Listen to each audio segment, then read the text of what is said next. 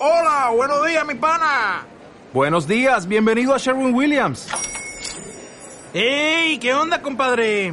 ¿Qué onda? Ya tengo lista la pintura que ordenaste en el ProPlus app. Con más de 6.000 representantes en nuestras tiendas listos para atenderte en tu idioma y beneficios para contratistas que encontrarás en aliadopro.com. En Sherwin Williams somos el aliado del PRO.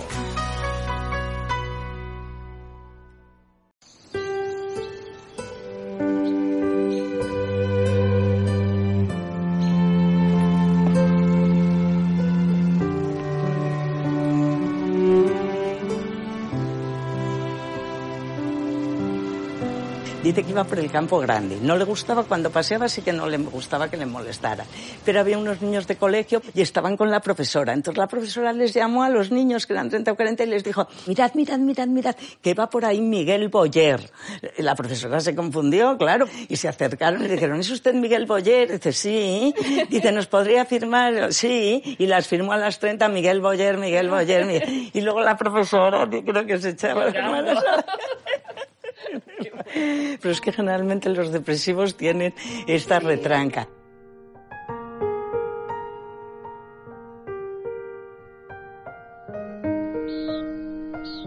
La gente dice que el tiempo todo lo cura, que todo lo sana. No, eso es mentira. Lo que pasa es que con el tiempo lo que aprende usted es a vivir con la desgracia a cuestas. Nada más. Yo creo que es una situación esta de la melancolía estancada. Eh, se acrecentó cuando desapareció mi mujer y en esas estamos.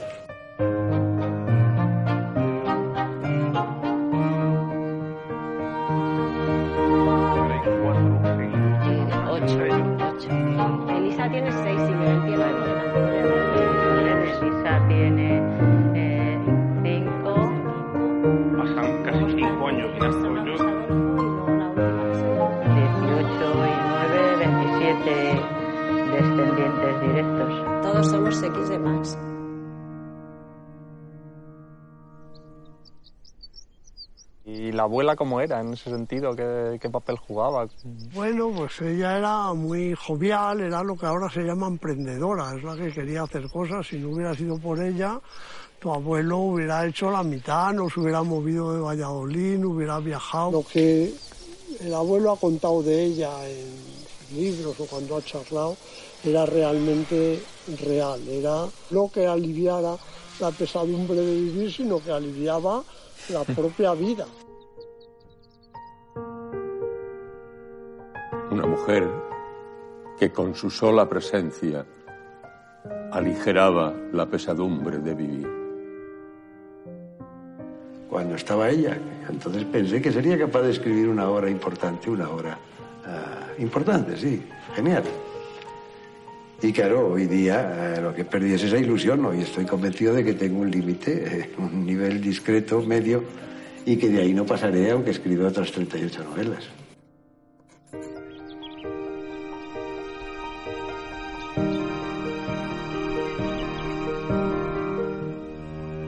Fijaros estos cipreses lo que han crecido. Tenían mi altura y fíjate qué altura tienen, que ya se pueden ver desde la cabaña y desde la casa de arriba. Yo creo que ya se ven. Pero ¿cuál fue la primera casa que...? La primera casa fue la pequeña de arriba y esta pues debe tener casi 50, entre 48 y 50 años. Se enamoró la abuela de la casa, pero casi prácticamente no, ella no la pudo disfrutar. Yo creo que la casa se compraría en el 71, 72 y ella murió en el 74. Lo ponen Señora de Rojo. Eso figura, es la casa que figura en Señora de Rojo sobre fondo gris. De esta vieja casa, con dos siglos a cuestas, se enamoró hace años. Observaba apesadumbrada su ruina progresiva, su desmoronamiento. Pero le atraía tanto esta casa que cada vez que dábamos un paseo se detenía ante ella. Analizaba su original construcción.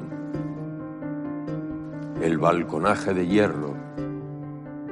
Los enjutos ventanucos al norte con minúsculos cuarterones móviles. Una tarde se introdujo por el hueco de una puerta lateral y quedó prendada de la solidez de su fábrica. El envigado, los puntales, las sólidas zapatas, el entarimado de tabla ancha con quejidos dolientes cuando se pisaba.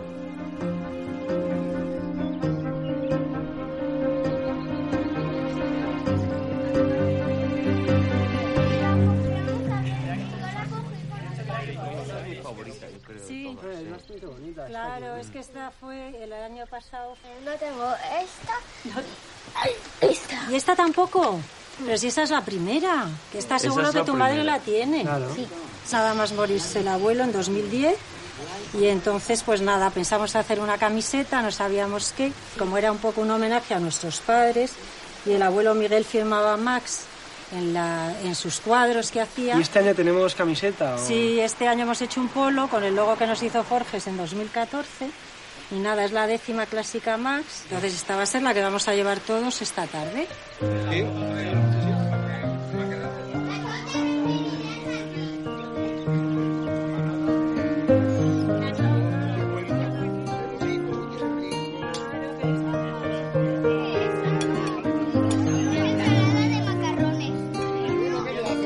Señores, décima clásica Max. Mañana tenemos 100 kilómetros. Brindis, señores.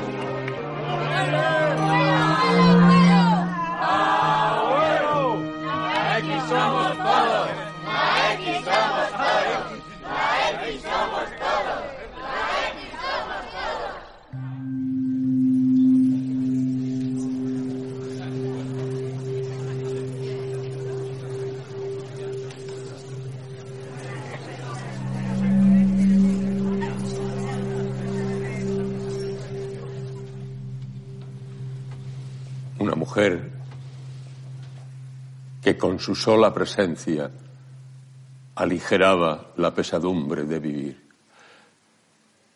¿Puede decirse de alguien algo más hermoso? Quizá por eso, en la etapa en la que cuidaba de García Elvira, él le pintó el famoso retrato con el vestido rojo, el collar de perlas y guantes hasta el codo. Mi gran curiosidad por ver cómo resolvía el fondo del cuadro no quedó defraudada. Lo eludió. Únicamente una gran mancha gris azulada, muy oscura, en contraste con el rojo del vestido. Me asaltaron unos celos estúpidos.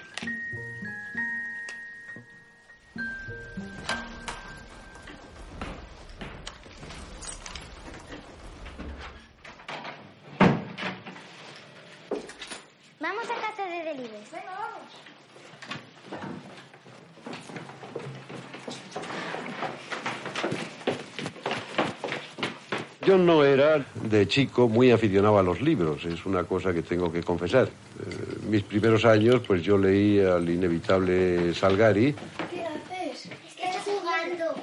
Vamos a cogernos poco a Julio Verne, que me parecía muy matemático y las matemáticas no me agradaban. Eh, pero de ahí no pasé. Y entonces, cuando me hice novio de, Ángeles, eh, fue la que realmente despertó mi curiosidad. Es una de las muchas cosas que le debo.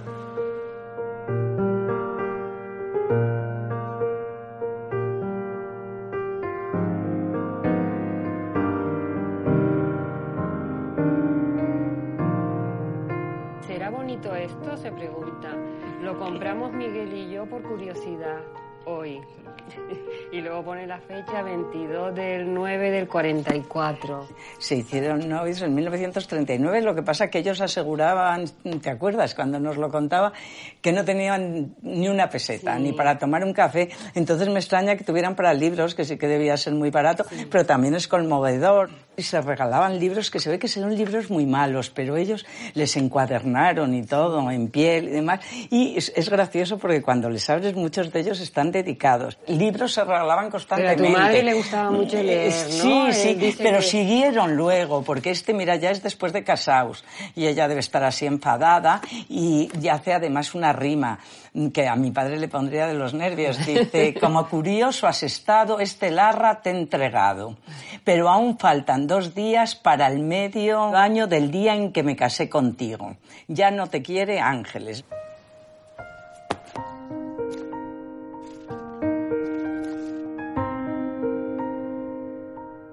Y cuando murió tu padre encontramos ahí eh, el cuadernito. Sí, yo guardaba poco, quiero Y decirte. Yo creo lo que él ni no- se acordaba que lo tenía. Por eso, posiblemente lo hubiera destruido, que tampoco es que hubiéramos destruido un Y Picasso, sí. pero bueno. Y a partir de un cuentecito que era La bruja leopoldina, fue Max. Bueno, fue una manera romántica y juvenil de firmar mis monos, mis dibujos. M era Miguel, A era Ángeles, que entonces era mi novia, y X era la incógnita del, del futuro.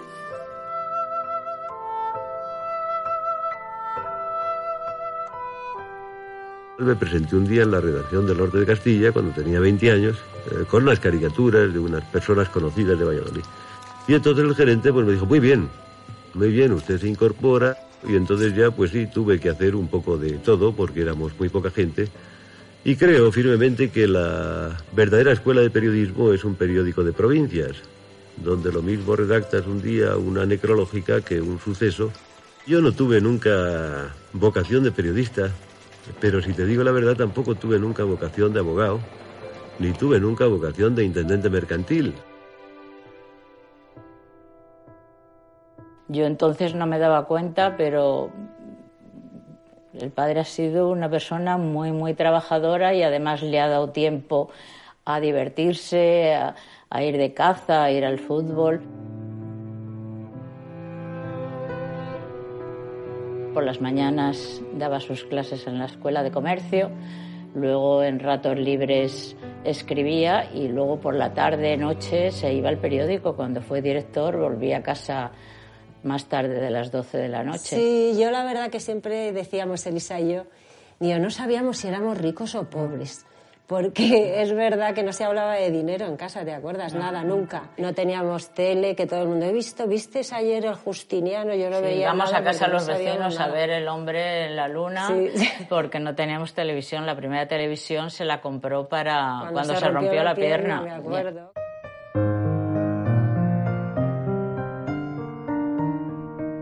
Conviví con mi padre 58 años, desde que yo nací hasta que él se murió.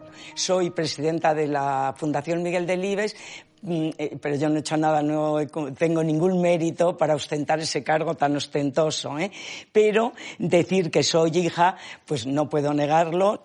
Todo, casi todo lo que se ha dicho de Miguel Delibes es cierto.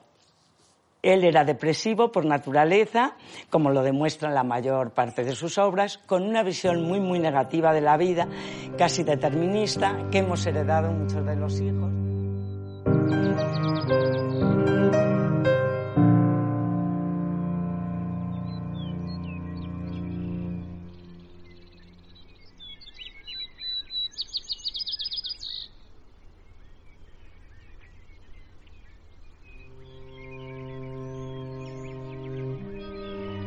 En mi cabeza tenía una idea obsesiva en torno a la muerte, una idea obsesiva y prematura, puesto que me acompañó desde niño, desde la, infancia más remota.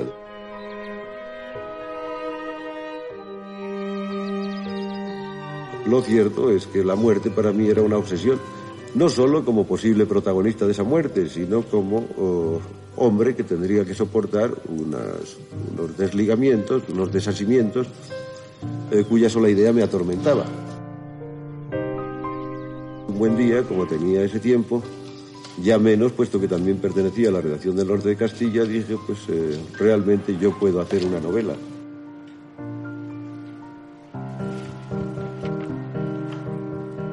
Porque yo considero La sombra del ciprés una novela floja, que tiene un desarrollo admisible, lo digo admisible en su primera parte, pero totalmente inadmisible en la segunda parte. Y si no hubiera ganado, seguramente no hubiera seguido escribiendo porque tenía otros trabajos, o sea que tampoco era lo. Y a ti no te sé. contaba, eh, yo se lo pedía de niño que me contara otra vez. Y sí, No que había- estaba en el periódico en el- esperando. en las linotipias, Sí, sí. las teclas Sí, de, del sí, teletipo, sí, sí. las teclas del teletipo. Y era muy gracioso, la verdad, y era una historia emocionante, porque Muy es que es verdad que tenía, ¿cuántos años tenía? 26 Pues no me acuerdo. o 27, pero, jovencísimo. Y- Y, y claro, el, el golpe del Nadal debió ser muy, muy afortunado, vamos. a partir de este momento yo no había nacido todavía, pero la vida de mis padres lo sé mucho por las cartas que mi padre escribía a su editor, Vergés, que se hicieron muy amigos. Es una locura. O sea, no para de tener hijos, no para de escribir novelas. Y, y luego yo le veo como un hombre infinitamente más humano de lo que fue después. Le sentaban fatal las críticas negativas, quería vender muchos libros, quería que sus libros estuvieran en los escaparates de, las tiendas, cosa que al final de su vida pues ya le pareció que ya había demostrado que valía y se acabó, ¿no? Yo cuando escribí La sombra del ciprés creía que, que había que hablar de una manera petulante y un poco artificial, ¿verdad? buscando las palabras difíciles y raras y bonitas.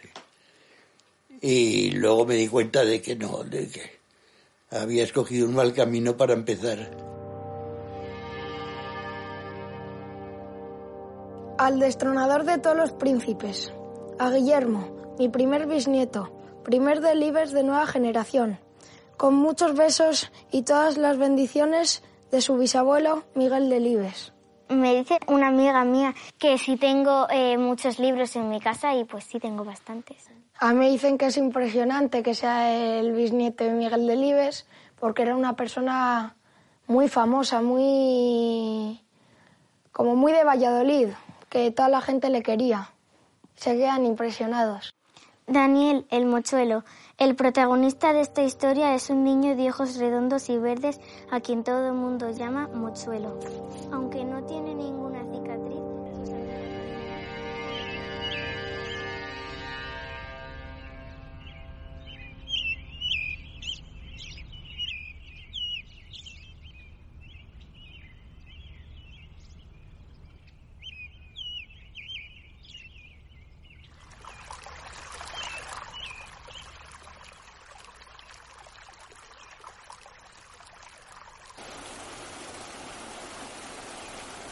que me di cuenta es que para escribir no necesitaba disfrazarme. Y entonces sencillamente escribí pues como hablaba o como pensaba, de una manera fluida y de una manera natural. Y entonces resulta que la cosa salió mejor. De manera que me dije, pues eh, ahí tiene el camino.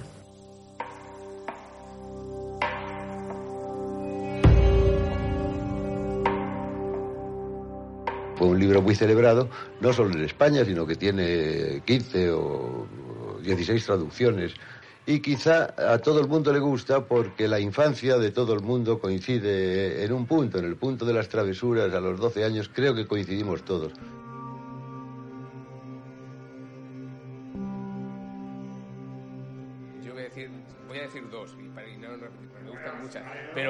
Camino, yo creo que El Camino, que es, a mí me parece una novela maravillosa, de verdad. O sea, la he vuelto a leer hace poco a releer y me ha gustado todavía Pero más. en mi generación la leíamos en el colegio. Sí, sí, pero, pero Si yo que, la, la leí eh, en su. Pero es que. El otro día estuvimos viendo los manuscritos de Miguel Delibes que se custodian en el archivo de la Fundación y fue muy impresionante ver el manuscrito de El Camino y ese principio inolvidable que todos recordamos como esos, uno de esos grandes principios de la historia de la literatura. Las cosas podían haber ocurrido de otra manera, pero ocurrieron así.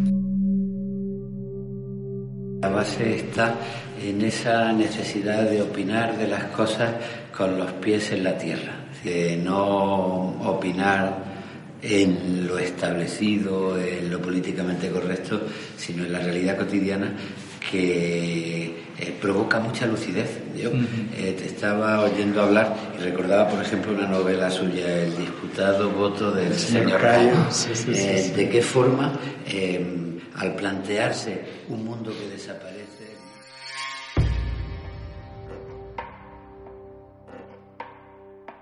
eh, en medio de unas elecciones y de unos señores que llegan de la ciudad a pedir el voto en un pueblecito, un símbolo de- del mundo rural, de pronto, como eso deja de ser eh, una reivindicación limitada para iluminar muchas cosas de lo que después se ha ido viendo, los peligros de la política como sociedad del espectáculo, como mentira, como discursos aprendidos. Aquellos viejos eh, que eran la sal de los pueblos, que sabían cómo se llamaba cada, cada planta, que sabían cómo se llamaba cada árbol, cada pájaro, pues han desaparecido, van muriendo, no quedan señores callos en el campo. El abuelo antes contaba historias y los nietos le escuchaban boquiabiertos. Hoy día ya el abuelo no tiene nada que contar.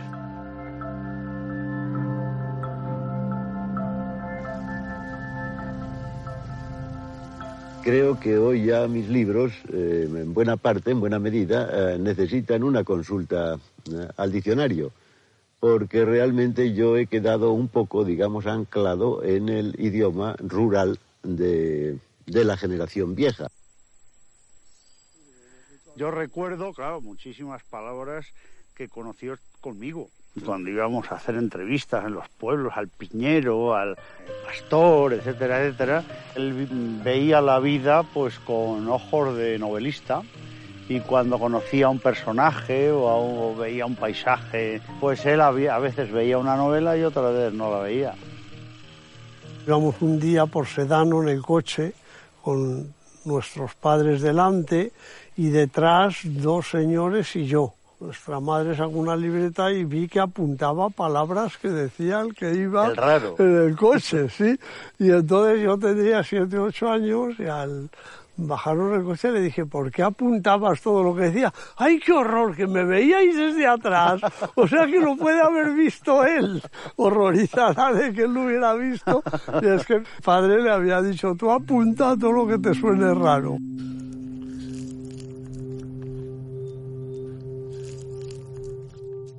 Es decir, que yo no estoy satisfecho de, de ninguna de mis novelas.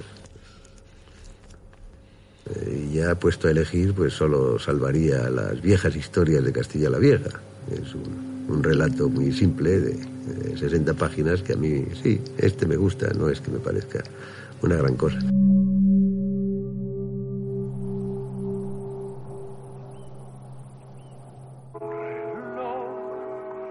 no marques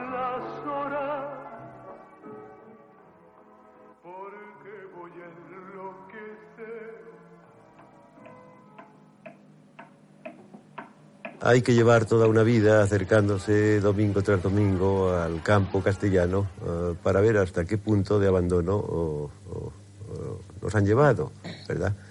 Y entonces encuentras tipos como el ratero que tiene que vivir eh, cazando ratas, o como la pobre Desi que tiene que irse a servir con un analfabetismo total. Y en cuanto a mi inclinación hacia ellos, pues es simplemente una cuestión de sensibilidad. Eh, yo creo que si hay alguien por quien vale la pena de luchar, es por sencillamente por estos seres marginados.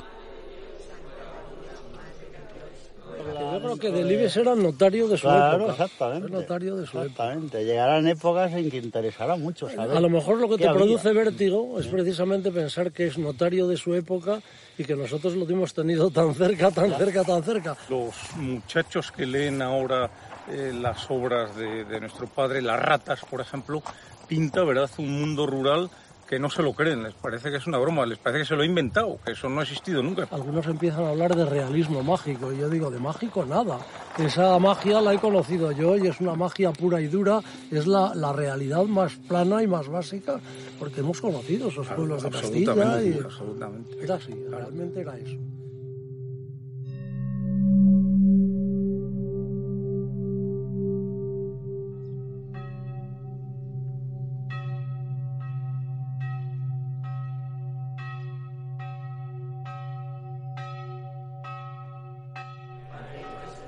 En un momento en que la mordaza es mucho más eh, cerrada para la prensa que para la literatura, en la novela se pueden decir cosas que no puedes decir en el periódico.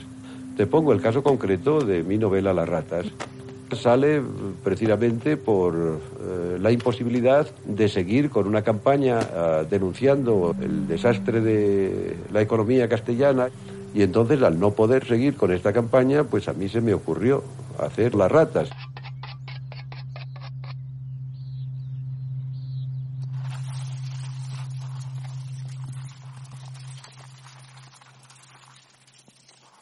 Fue muy, muy combativo en una época y yo creo que le iba bastante eso, o sea, la persecución del periódico que tuvo Sí. hasta dejar la dirección, Sí, que era yo como creo lo que justo, le iba bastante, sí, eran tiempos de Fraga y Barna y le dijeron que si él se desmandaba, como el que iba a sufrir las Eso represalias, sí lo era- sabía, era su segundo. era su segundo, Mm. entonces a él eso le alteraba muchísimo. El aviso de que le iban a detener lo recuerdo perfectamente. Ah, sí, el yo vecino nada, del segundo fíjate. Era juez, Era juez, acuérdate, me acuerdo, y nos sí. advirtió de que estuviera preparado porque Que probablemente le iban a ir a detener. Entonces yo me acuerdo, bueno, a mí se me encogió el corazón. Claro, es que era todo, pensando, sí, sí. será las 3 de la mañana, será las 2. Yo sí que recuerdo, fíjate, cuando pasaban cosas, pues Carrero Blanco, tal, que decía todos a Sedano porque había movimiento y era él el que decía, venga, todos, sobre todo la gente joven que pueden venir a por ellos y tal. Y entonces eso sí que lo recuerdo y sí que ha marcado mi infancia como un poco de miedo. Socialmente él era un tío muy comprometido, pero luego los partidos políticos yo creo que le desilusionaban todos.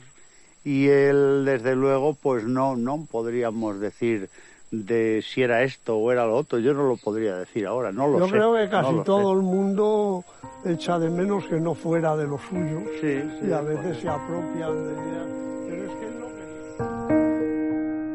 Algunas tardes solíamos sentarnos frente a frente y charlábamos. Yo asentía cuando ella me preguntaba si habían bajado los ángeles, engañándola a sabiendas. Y ella también intentaba engañarme diciéndome que se encontraba algo mejor que la víspera.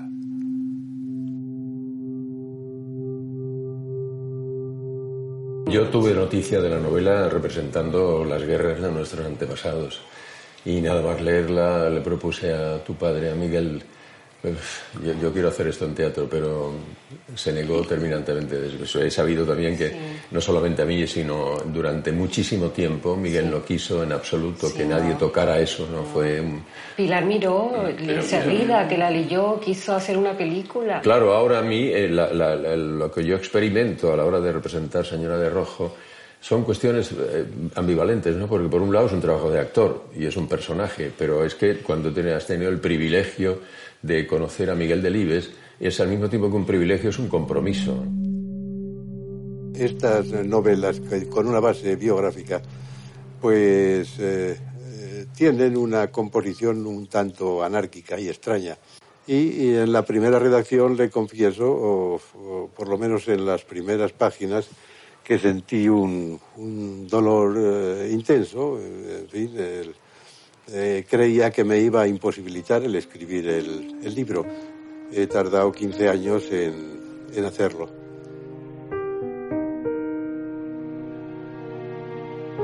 Realmente se le vio muy, muy, muy abatido, perdió muchos kilos. Eh, para él su vida había sido siempre el escribir y dejó de escribir, tuvo un parón muy grande. Y yo creo que cuando decidió escribir Señora de Rojo, pues fue una cosa que le costó mucho tomar la decisión.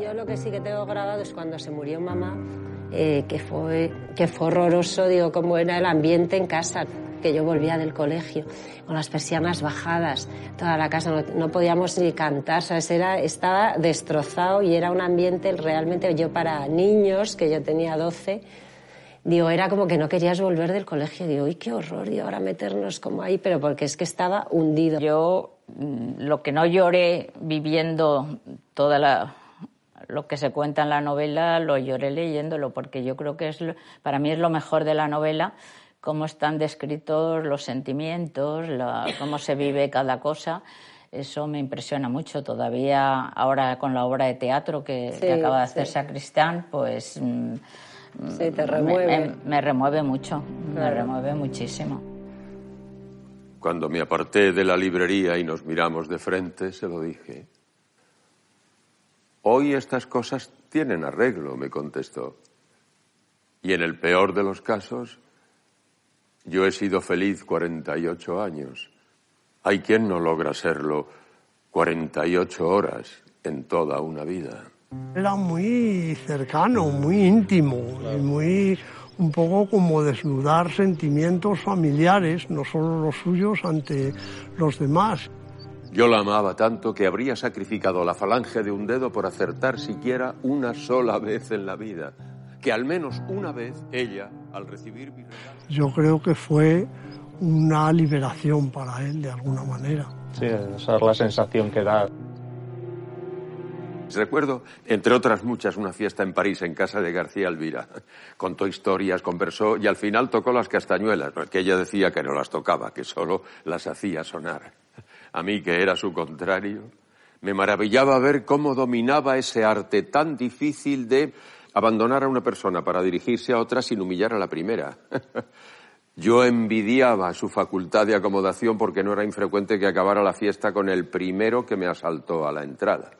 El primero, de ordinario, el más cargante de toda la reunión.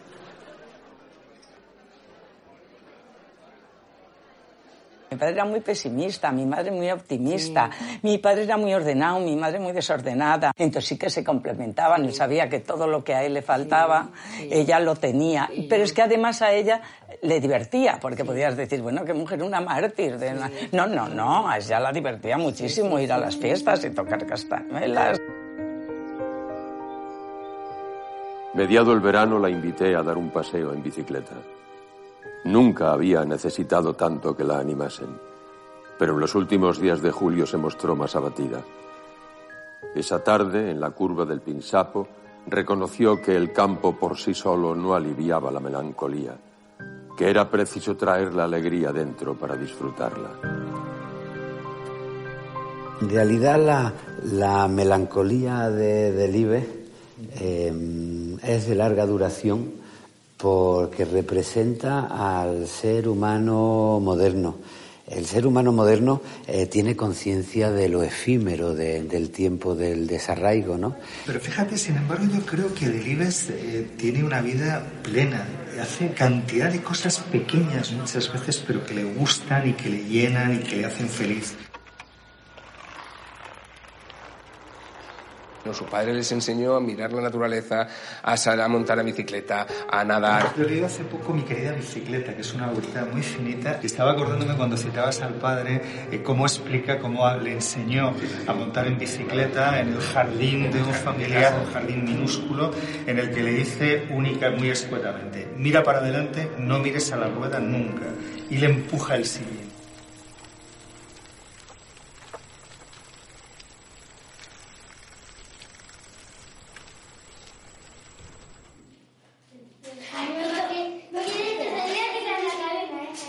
Haced lo que queráis.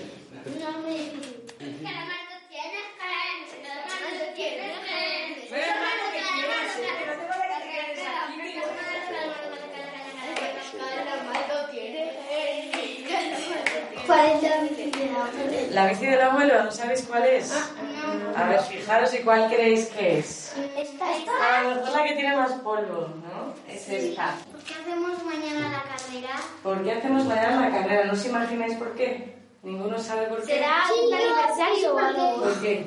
Porque el abuelo Miguel de Libes antes vivía en otro pueblo y venía aquí a ver a su mujer veraneaba en otro pueblo y venía aquí en bici a ver a su novia, no era su, su mujer. novia. Su novia veraneaba aquí en Sedano. Sí. Entonces le echaba de menos y como no tenía mucho dinero para pagar el tren o el autobús, que era muy caro, dijo, pues venga, voy a ir en bici. El amor hizo que viniera en bici. Y entonces cuando el abuelo se murió, decidimos hacer un homenaje y cada verano hacemos la clásica ciclista y este año se cumplen 10 años de clásica ciclista. Nosotros vamos a hacer lo mismo. Yo creo que hay que hacer una carrera de niños, ¿verdad? Porque ya hay tantos niños en la familia. No, no, la he arreglado yo. Me habían roto la válvula.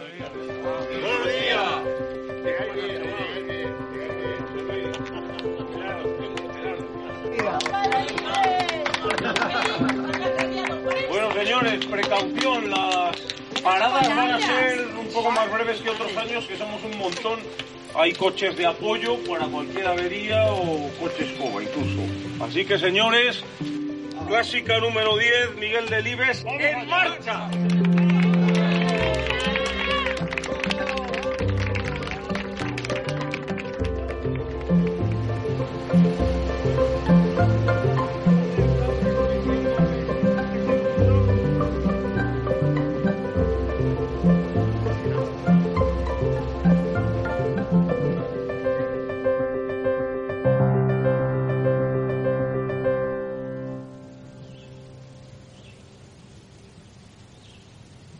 El Sedano éramos todos, él y nosotros, toda la familia, absolutamente felices. ¿Cuántos meses pasábamos al año? Cuatro, o Cuatro, así. yo es Sí. Tres de verano y Sí, sí, más fines de siempre, semana y y, Semana Navidad y Santa. Semana Santa, sí. Y se lo pasaba como un enano porque es que cazaba, pescaba, eh, pescaba cangrejos y también truchas, jugaba al tenis, jugaba al ping-pong muy bien, hacía paellas. Jugábamos a las cartas por la noche. Le quedaban bastante Muy ricas, bien, muy paellas bien. de carne sí, sí, y demás. sí, sí, casi sí, yo recuerdo, sí, casi siempre, pero cuando venía alguien, era como el plan, Sí. como un poco espectáculo. Sí, como el espectáculo, Sí, sí. el fuego,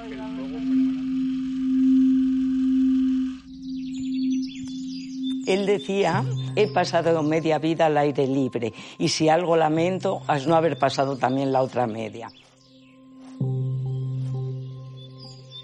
Además, este amor a la naturaleza le hizo escribir páginas estupendas de sus novelas, pero incluso la propia naturaleza fue protagonista única de dos de sus obras. Uno de ellos fue el discurso de entrada en la academia, que se llamaba El sentido del progreso desde mi obra, donde él ya se presentó como un ecologista cuando nadie conocíamos esa palabra todavía. Un sitio como la Academia debió llamar la atención que hiciese un manifiesto ecologista de tal magnitud en su discurso, ¿no? Como Él fue no aquello. quería hacer un discurso literario. Él siempre presumió de que no era un intelectual, de que él era un señor que escribía, pero que sabía escribir y nada más. Y entonces desde el principio quiso hacer un manifiesto, algo que transmitiera unas ideas sobre cómo debía ser el mundo o no debía ser el mundo. Algunos me tacharon de reaccionario. No querían admitir que a lo que renunciaba Daniel el Mochuelo era a convertirse en cómplice de un progreso de dorada apariencia, pero absolutamente irracional, donde el poder del dinero y la organización, quinta esencia de este progreso, termina por convertir en borrego a un hombre sensible,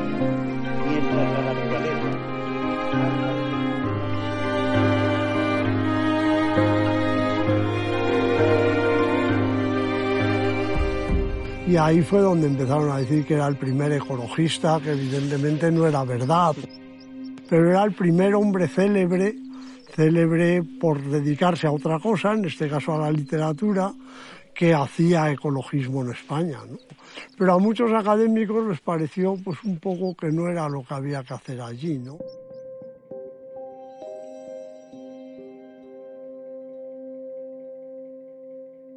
Sí, he podido aportar algunos, algunas palabras eh, que están lejos de los- las bibliotecas y de las academias, como son nombres de pájaros, eh, nombres de animales, eh, nombres de artilugios de, de pesca, alguna expresión rural. Quiero recordar que en, un- en unos primeros momentos se le puso buena cara por parte de sus colegas académicos, pero creo que a la tercera jornada de pájaros ya le dijeron que no era lugar para tanta ciencia. Y a él no le gustó nada, no le gustó Claro, nada, que dieran tan poca todo- importancia a algo que a él le parecía tan importante, pues le pareció... Sobre todo es que iba muy lento, porque claro, en la academia pues introducen tres palabras nuevas o seis palabras nuevas y, él llegaba con una lista de 20 pájaros y a la siguiente reunión otros 20 decían, bueno, Miguel, para estudiar esto ya tenemos varios años. Y a él le parecía que no era tan difícil, ¿no? Hoy hemos cumplido una vez más un viejo rito, un rito largo de 50 años, es el rito de la caza. Levantarse antes de amanecer, eh, salir de Valladolid con el alba, tomar nuestro desayuno,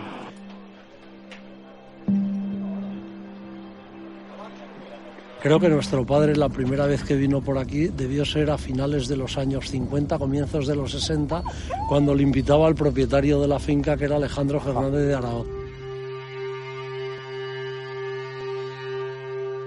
Y tú que vienes más a menudo todavía a cazar por aquí, esta casa, que era una mansión en su día, eh, se abandona como casi toda Castilla, no hay nadie interesado en La rehabilitarla. cara se ha ido cayendo para pena de Servando, que me da una pena como veo caerse poco a poco la casa de mis padres. Yo recuerdo el primer día que nos trajo, que me trajo nuestro padre de Morralero, que le acompañó, recuerdo que vi yo las perdices, vi las cabecitas y me felicitó mucho, cosa que, bueno, me, llenó enormemente. Vas a ser un buen cazador. Esta que sí que es bonita, ¿eh? Estas, estas las vimos la del abuelo. La frase suya, jolín, que se ha repetido mil veces, que es no soy un escritor que caza, sino un cazador que escribe. Cuando me preguntan distinto. mucha gente cuáles son las obras que más te gustan de, de tu abuelo, pues siempre suelo decir, a, yo, a mí las de caza, las de Sí. naturaleza, la gente se queda un poco sorprendida de que no sean las más conocidas, el hereje, eh, Claro. de los santos inocentes. ¿no? Sí. A mí me gustan un poco las de caza, pero también es lo que he vivido. Que en campo, algunas, como en el último aquí. coto, pues hemos llegado a compartir con él alguna de esas jornadas de caza. Sí. Yo, de hecho, en el último coto sí que salgo matando mis Bueno, de hecho salimos citados en algún libro que nos encantaba. Sí, Siempre claro, de citados. verdad, claro, Eso yo me la primera perdiz de mi sí. nieto Eh. Coque, la primera de Germán, Sí, la sí, primera de sí. Pancho. Entonces Cuidado vamos poco a tiros, poco. ¿eh? Llevo yo la mano. Y llevas tú la mano y no paséis el que vaya a la izquierda, que no pase del camino este a la izquierda, que eso lo dejamos para la vuelta. En realidad yo no busco en la caza un número de víctimas elevado. Sencillamente busco un esparcimiento.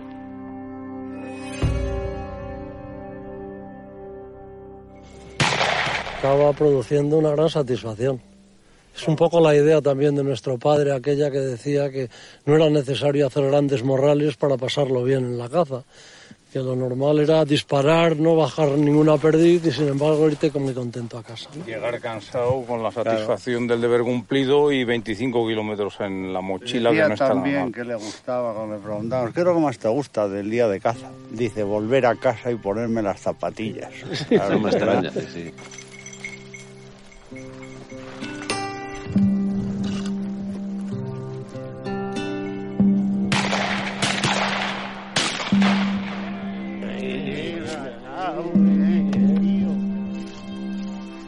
En todo caso, pinte bien o pinte mal la perdiz, lo que no fallará nunca es el haber hecho apetito para atender el aperitivo eh, al abrigaño de la casilla de escuderos con que cerramos nuestro domingo cinegético. Señores, por Miguel y Manuel Delibes, fundadores de nuestra cuadrilla de caza. Y por José Ramón de Libres, que nos dejó por otra y llevaba de postre un tocinillo de cielo. Vamos allá.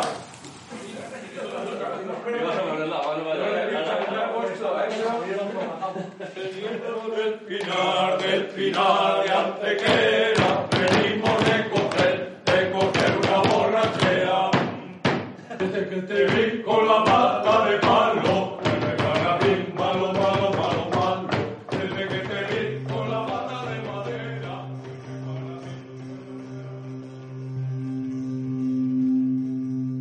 personajes tienen eh, mucho de mí mismo.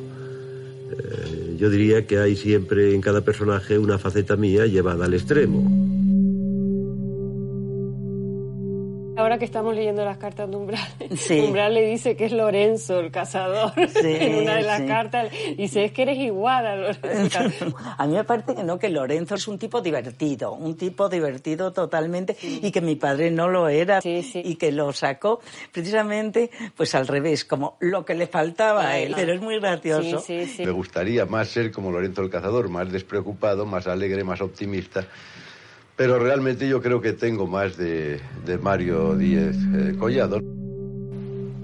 Desengáñate, Mario, cariño. El mundo necesita autoridad y mano dura. Qué manía la tuya que me sacas de quicio. Cada día algo distinto. Eh, quizá lo que yo pretenda hacer en esta novela es eh, eh, proceso de humillación de un modesto intelectual de, de provincias, porque alguno ha querido ver ahí en Mario un, un arquetipo. Es un arquetipo de honestidad, por lo demás es un hombre bastante pesado, eh, bastante rácano cuando la quiere comprar el 600. Yo creo que de Mario tiene muchísimo, muchísimo que se ríe de sí mismo, o sea, cuando da cuenta que si llevaba la faja, Sí, que sí, si se sí, enfriaban sí. los pies, que Claro. si tenía, pues yo creo que es donde más hay de Miguel Delibes, pero yo no sé si...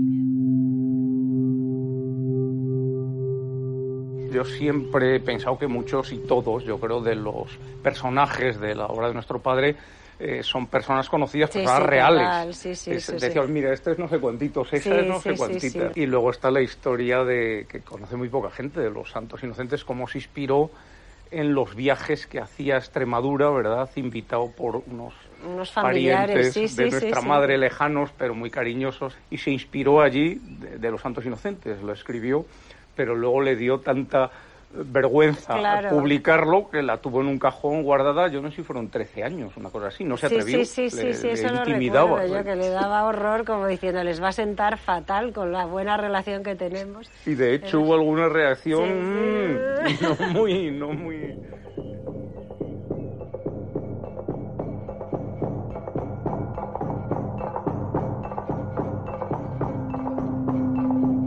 Creo que todo está relacionado por eh, la suerte que ha tenido la literatura de Delibes también con las adaptaciones al teatro y al cine.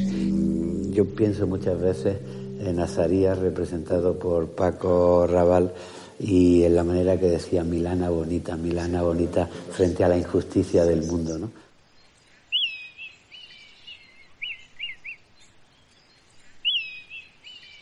La facilidad está en, en- en la creación de unos personajes a los que les pasan unas cosas con las que es imposible permanecer ajeno. ¿no? Porque el vehículo es la condición humana. A las siete de la tarde del día siguiente, sin aviso previo, vi venir el piquete de batas verdes, encabezado por la maciza figura del cirujano jefe, por el fondo del corredor en penumbra. Señor Delibes, ¿es usted realmente tan huraño, tan, tan melancólico, tan poco deseoso de comunicarse con las gentes y con las ciudades? Eh, Mucho me temo que sí. Es decir, yo establecería una distinción. Eh, eh, La hurañía es algo que me ha caracterizado desde niño, pero no en el sentido de retirarme y de no querer conversar con las gentes. Eh, Lo que no me gusta es conversar con la gente eh, a codazos. Mira, Elisa, este papel que fue, pues, cuando empecé yo a trabajar, que tu padre me puso unas notas con lo que yo tenía, que Era prontísimo. Pone conferencias, mesas redondas, etcétera. O sea, me di- dice, lo siento mucho, pero el señor Delibes no puede, punto suspensivo. Hace años que no doy conferencias. En todo caso, no, un no enorme. Dedicar libros. Puede dejarlos aquí, consignando el nombre de la persona y pasar a recogerlo otro día. Visitas de desconocidos. No tiene tiempo para recibir visitas. Le citaron los reyes Sí, sí, y dijo que- que estaba muy mayor y que no iba a ir a Madrid, entonces vinieron los reyes a Sí, su que les casa a invitaba a su casa. Decía, yo les invito a cantar a mi casa. Y, decía, y le decíamos yo, pero ¿cuándo has visto tú que los reyes vayan a casa de un señor en el ascensor, que suban, que den al séptimo? Nos dieron al séptimo del ascensor y aparecieron en casa.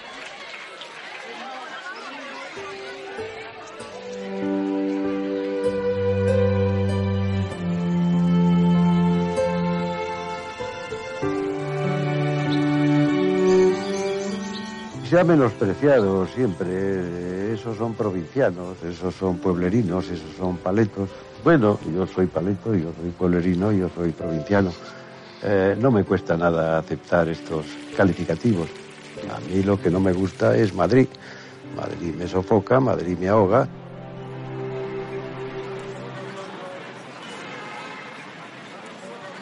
Yo creo que una ciudad más grande le hubiera costado tema Del país, del país, sí, en la sí, oferta sí, que le sí, hicieron para dirigir el periódico y que él, yo creo que dudó bastante. Porque, Sí, no, que estuvimos a punto, si no te hablábamos que teníamos Claro. colegio. No, ya no, yo hubo un momento que creí que lo había sí, aceptado sí. profesionalmente, yo creo que era una oferta atractiva para él. Ortega hijo me dijo que, que tenía mucho interés el Consejo en que yo fuera director del país. Pero le dije que me dejara pensarlo y a los dos días le dije que no, que no podía, que se me hacía muy cuesta arriba y que si además de quedarme viudo me quedaba viudo del norte de Castilla y viudo de Real Valladolid Deportivo y viudo del Monte de Valdés y viudo de todo lo que tenía, entonces no lo iba a poder resistir. Y entonces cuando aparece en escena este Cebrián, Yo, que en esa época ella era más mayor, lo veía como una oportunidad Claro. de salir de ese pozo. Lo que pasa es que yo veía que era muy difícil que, que él tomara la decisión. ¿Quién no te dice que si se hubiera ido hubiera hecho cosas fabulosas? A lo mejor, Ya. yo qué sé, o se hubiera enamorado otra vez, hubiera... Pero vamos, que no.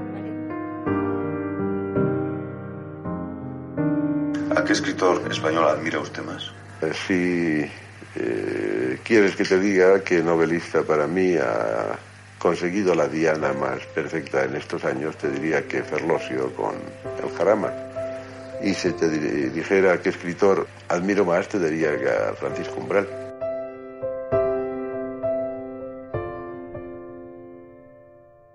Todos los valores españoles del momento están aquí. O sea, vemos Sánchez Ferlosio, Carmeña Martín Gaite, eh, esto Juan Goitisolo.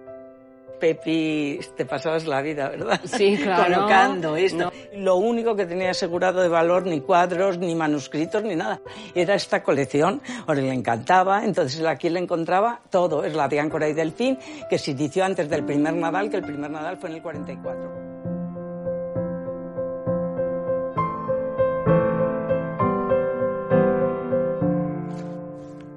Y entonces a mí me pasma porque mi padre trataba muy bien los libros y los cuidaba muy bien. Sin embargo, este, la última vez que fui a mirarlo, yo pensé, voy a leer un poquito del cuaderno gris y voy a- digo, ¿cómo puede estar este libro tan destrozado? Yo creo que lo leería también mi madre un poco, que era menos cuidadosa, ¿sabes? Pero de todas las maneras, él sentía verdadera devoción por Pla. El Nobel llama una vez por generación como mucho. De manera que yo me estoy despidiendo, o me he despedido ya del Nobel. El Nobel ha pasado por la ventana, le he dicho adiós, ha caído en un amigo, me parece estupendo, y todos contentos. Y él decía siempre, yo me alegro mucho que se lo hayan dado a Camilo porque toda la vida estuvo pendiente. Decía, si me dieran el Nobel, que es verdad que salía, dice, le hacía mucha más ilusión a él que a mí. Yo creo que es verdad, porque es- él nunca hablaba del Nobel. Sí, es que además- Nunca, yo creo que no. Que... Yo creo que hay que trabajárselo un poco el Nobel. Entonces Sí. nuestro padre no, No se lo trabajó absolutamente sí, sí, nada. todavía estoy de y probablemente otros sí que se lo trabajaron más. ¿no?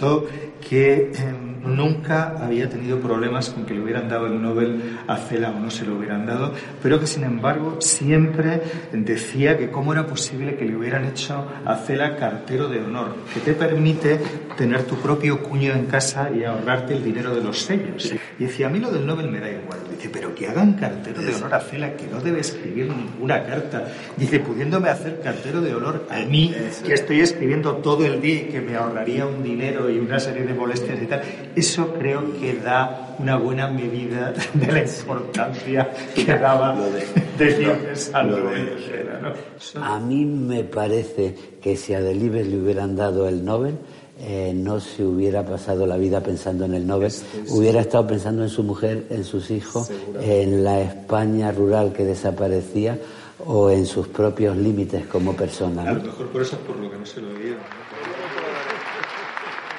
En 1993 le conceden el premio Cervantes, pero desde tres años antes la casa se llenaba de periodistas que estaban seguros, seguros de que le iban a dar el Cervantes. Y entonces llegaban, hola, buenas tardes, que venimos a lo del Cervantes. Se sentaban, pero mi padre se quedaba en mi casa. Él no quería que me vean la cara de tonto cuando ven que no me lo han dado, ¿sabes? Yo no, no. Y durante tres años les gritaba desde mi casa, señores, váyase a casa, que se lo han dado Adolfo Bioy Casares, que se lo han dado a Roa Bastos, que se lo han dado a Dulce María Loinaz. Yo recuerdo que con esta última le preguntó un periodista, ¿quién es? Ya no sé. Él tampoco sabía quién era, pero sabía que se lo habían dado. Y ya en el 93 lo consiguió y pronunció un discurso de agradecimiento que el periódico El País se atrevió a calificar como el discurso más bello que puede imaginarse. Pasé la vida disfrazándome de otros, imaginando ingenuamente que este juego de máscaras ampliaba mi existencia. Veía crecer a mi alrededor seres como el mochuelo, Lorenzo el cazador, el viejo Eloy, el Nini, el señor Cayo, el Azarías Pacífico Pérez. Seres que eran yo en diferentes coyunturas. Ellos iban redondeando sus vidas a costa de la mía. no he sido tanto yo como los personajes que representé en este carnaval literario. Ellos son, pues, en buena medida mi biografía. Nada más.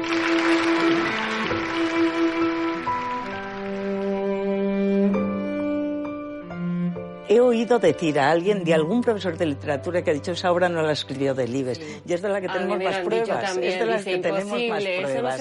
lo- no Porque eso, todos los apuntes a máquina, a mano, a Lo todo. hacía tan se- rápido, cogía todo, que luego me lo pasaba y yo iba pasando que yo todavía no sabía que estaba escribiendo, ¿sabes? Él estaba datos. cogiendo datos, datos, datos. Se documentaba mucho con un profesor mío de historia moderna y entonces iba a hablar todo el rato con él, encantador y hacía, pero que estudió muchísimo, o sea que estuvo, yo le recuerdo Estuvo estudiando, años. años. estudiando, documentándose porque quería hacerlo perfecto. Yo, El hereje es una obra que no tiene nada que ver con, con, Con las restantes restos, suyas, sí, una sí, novela sí, sí. histórica que no le pegaba en principio. Puede ser su novela, eh, bueno, que, que más prestigio, que, que sí, más haya sí, gustado sí, a la es verdad gente, que hablan de la que sí. más. En Hungría, en el Instituto Cervantes, me preguntaron, ¿qué le costó más a mm, eh, tu padre? O sea, dejar, tener que dejar que de cazar o tener que dejar de escribir. Y es que no lo dudé, o sea, no me lo había planteado nunca. Pero dije, por supuesto, no poder salir de caza. Y él lo pasaba tan mal, él sufría tanto, tanto, tanto. No admitía lo que le estaba pasando, ¿no? Y eso le llevó a enloquecer, o sea, enloquecer todo.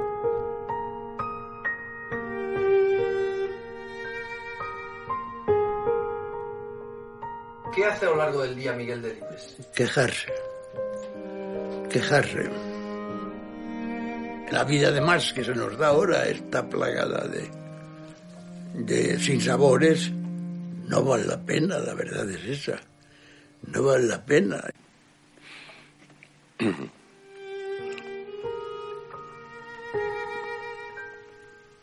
Yo sé que si bebo la dosis justa, la veré. Con tal nitidez que podría describir la expresión de su rostro y los detalles de su atuendo. Algunas mañanas no la veo, únicamente la oigo. La siento acercarse por detrás, haciendo crujir las tablas de roble. Entonces intuyo que me acompaña, aunque no la vea. Es claro que son visiones producidas por el alcohol, pero me valen. Yo ya no puedo vivir sin esas visiones.